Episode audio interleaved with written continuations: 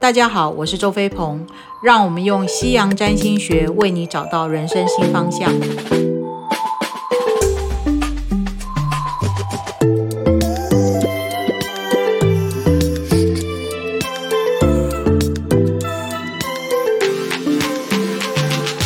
那关于射手座？你们真的是太喜欢变化。你们对于不确定而言，你们觉得这就是充满各种的可能性。你们并没有不喜欢不确定的因素。对你们来讲，人生就是时时都是不确定。你们觉得从醒来开始，可能要出门买一个早餐，可能今天这个早餐店就休息，你们就买不到你们想要吃的早餐。对你们来讲，这太有趣了，因为你就可以有新的选择，你就可以去另外寻找你想要吃的早餐。所以，对于你们来讲，不确定代表的是什么？刺激、兴奋、有趣的新鲜事。虽然如此，你们喜欢追寻不确定跟变化，但是是要由你们主动发动。但是如果这些不确定是来自于同样。你们觉得这是不应该发生的，在你们的评断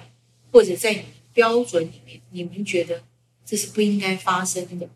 你们就会用一种高道德的标准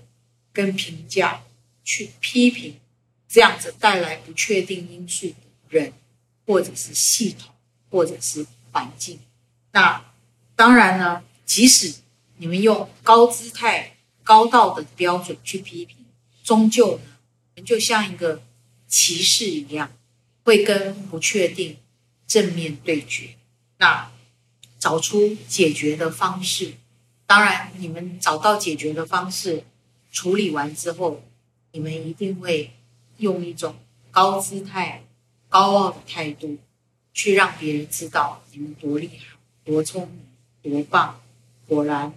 我的脑袋是一流的。那以上呢，就是跟大家分享的关于十二星座他们怎么面对人生中会发生的不确定是。那当然，不确定呢是不可能离开我们的人生里面。那重要的是，我们面对不确定的时候，在情绪上、在感受上，是不是能够在无论是觉得兴奋啊。刺激啊，有新鲜感，或者是觉得觉焦虑啊、不安啊，产生的种种负面的情绪中，我们依然能够找到属于自己自处之道，同时依然能够在生活里把生活呢处理的有一个样貌，同时我们能够运用不确定这些因素、不确定的状况。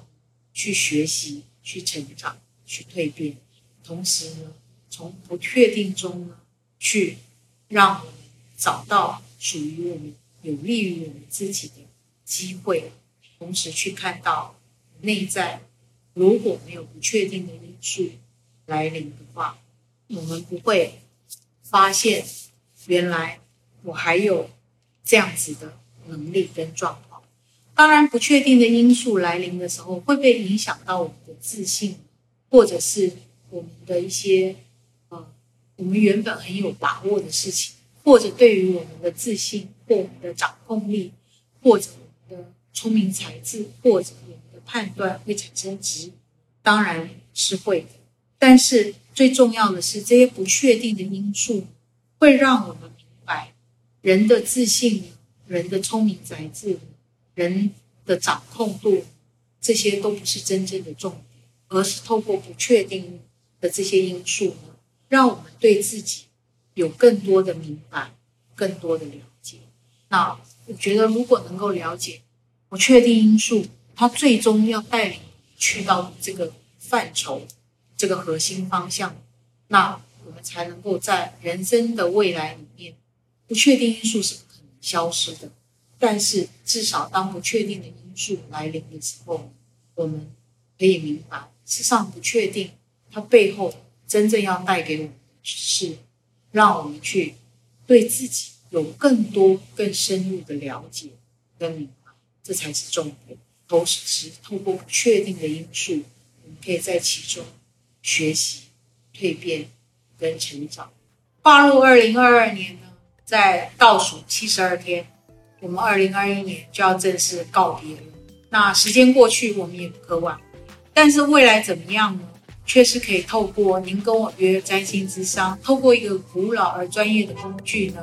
让你可以有一个相较来讲，在不确定当中有一个清楚的依循跟轨迹，去检视自己的计划是不是要做什么调整，还是自己的计划确实是在努力的一个轨迹上。